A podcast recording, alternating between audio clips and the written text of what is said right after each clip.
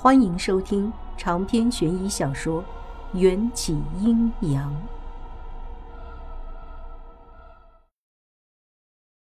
迎战说过，贩卖黄泉树叶的生意交给我做，赚到的钱也是我的。如此想着，我便趁着迎战不注意，伸出手去抓那只红珊瑚镯子。迎战的大手却先一步将我的手握住。忘了告诉夫人，往后从望死鬼手中收到的所有货物，都要选出一样最好的交给罗密欧。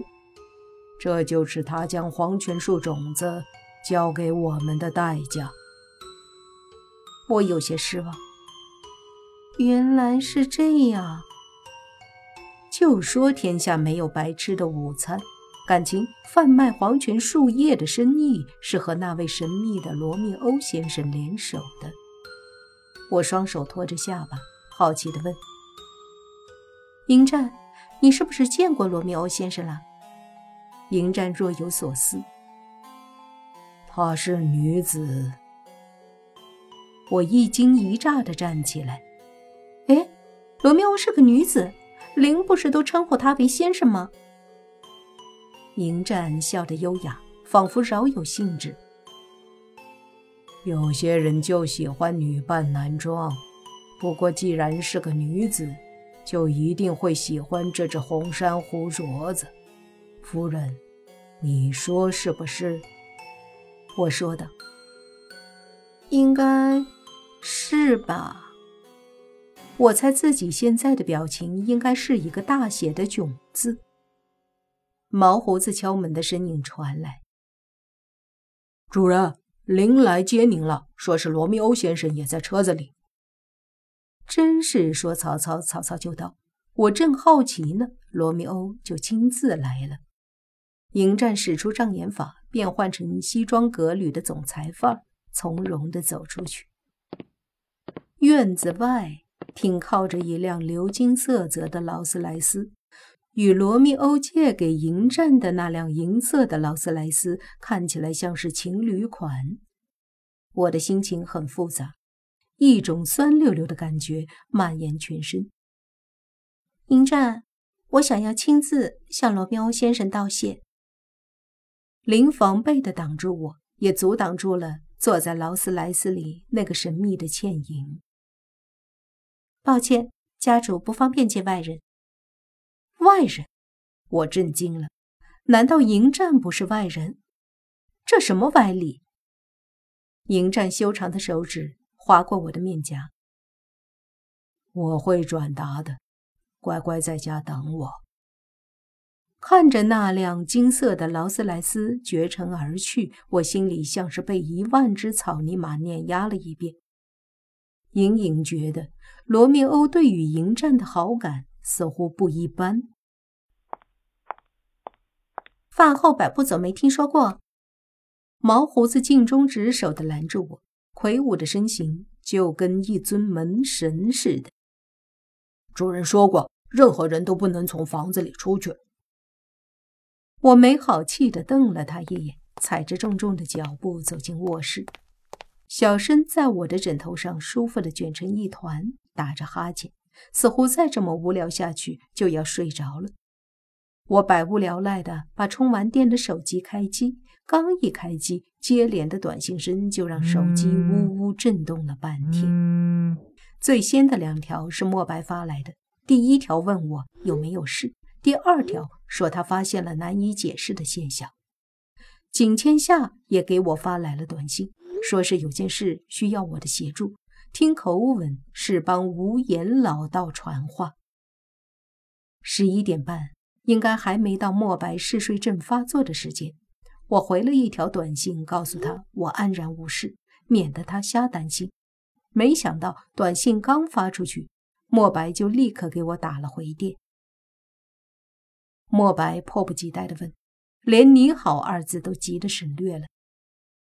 那天在下水道里究竟发生了什么？你没受伤吧？考虑到莫白是一个普通人，神神叨叨的事情说了，估计也不会相信。我打算编造一个能让他信服的理由。放心，我好得很。那天也没发生什么，就是过了晚上十二点以后，你的嗜睡症发作了。我只记得我们被鼠群围攻了，后来发生了什么？鼠群是怎么被赶跑的？是小申，我养的小蛇赶跑的。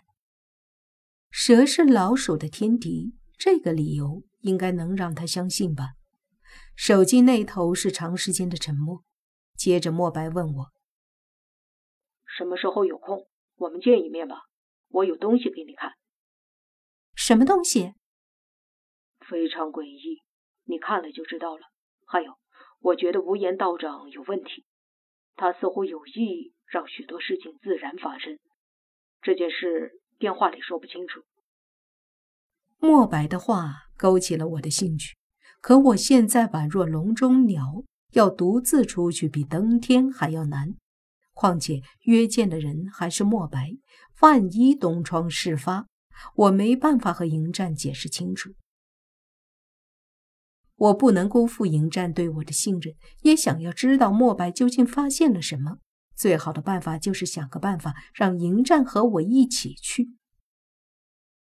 抱歉，我现在没办法回答你。长时间的沉默后，莫白似乎是发现时间快要到午夜了，慌忙说：“我发一段视频给你，你不要害怕。”好。话音未落，莫白已经挂掉电话。一分钟后，手机又震动了。我打开一看，是一条墨白发来的一个不足十秒的视频，但里面的内容……简直叫我这个看见过各种奇葩生物和鬼怪的人都吃惊不小。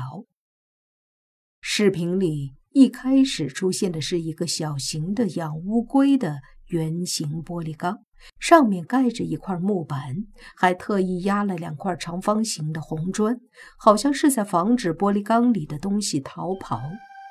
接着。墨白被老鼠咬得仿佛千疮百孔般的左手入镜，将红砖和木板挪开，暴露出玻璃缸底部一小截儿被人折断的紫色长条形植物，大概只有成年人的手指一般粗一般长，看上去就像是一只染了色的藤蔓，死气沉沉的。我正诧异莫白为什么要给我看这个。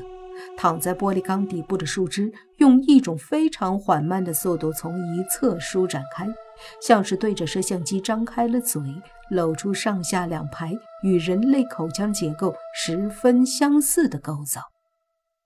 莫白往那张嘴里扔进了一只蟑螂，令人毛骨悚然的事情发生了：蟑螂进入玻璃缸。刚抖了一下长着倒刺的后腿，便好似触动了那根紫色藤蔓的机关，一口咬住蟑螂的头，用力地吸食蟑螂的脑浆。视频里，蟑螂的身体迅速干瘪，眨眼就变成了一具干尸。但很快的，紫色藤蔓就发出了类似人类反胃呕吐的声音，哦一声，将蟑螂的身体和吸进口中的汁液都吐了出来。视频到这里就结束了，全程不足十秒，惊险刺激，叫我匪夷所思。很显然，这根和藤蔓相似的东西是活的，并且习惯被人类喂养，喜欢攻击活物，还有挑食的坏毛病。藤蔓的另一端是一个被钝器截断的裂口，不问可知，这只藤蔓。原本应该长在某个更加庞大的东西上。用医学角度来解释，就是这种神秘生物具有分裂后再生的能力，就像一条蚯蚓被切断后会成为两条蚯蚓一样，生命力非常顽强。从习性上分析，这玩意儿本能的会捕捉猎物，以吸食猎物的脑浆和体液为生。被他享用过的猎物都会变成一具干尸。这一系列分析的结果让我不得不联想到失血过多的蒋文和卡在管道里被吸光血液的服装设计师萨。莫非无言老道口中的那个邪神就是这根像藤蔓一样的玩意儿？我彻底睡不着了，拨通了莫白的电话，但打了好几次都是无人接通，最后转入语音信箱。看了看表，已经是十二点零五分。我能猜到莫白不接电话的原因，很可能是嗜睡症发作，睡成了死猪。辗转难眠，我又给景千夏打了个电话。那个丫头平时精灵古怪的，应该不是早睡的主。喂，王云霄，你可回电了？我还以为你地球上蒸发了呢。景千夏清脆的嗓音，宛若清晨歌唱的百灵鸟，说话的内容却叫人不敢恭维。无言老道找我帮忙，一定没什么好事。我爱理不理的问：“说吧，找我干嘛？”手机里传来景千夏跟无言老道通报的声音。能听出来，他们现在是处在一个寂静而又宽阔的地方，因为走路和说话时都发出了回音。我还能肯定，这种回音一定不是从孔章造出的三千世界的结构里发出的。结界是人类创造出的理想区域，结界里的所有东西都需要依靠创造者的灵力维持，就连回声也是。我确定没有哪个人会特意耗损灵力做出回声。顷刻，无言老道接过手机，扯着沙哑的嗓子，有些气喘：“丫头，和你商量件事儿，把你那个补丁黑伞借我用两天。”无言老道说的很迫切。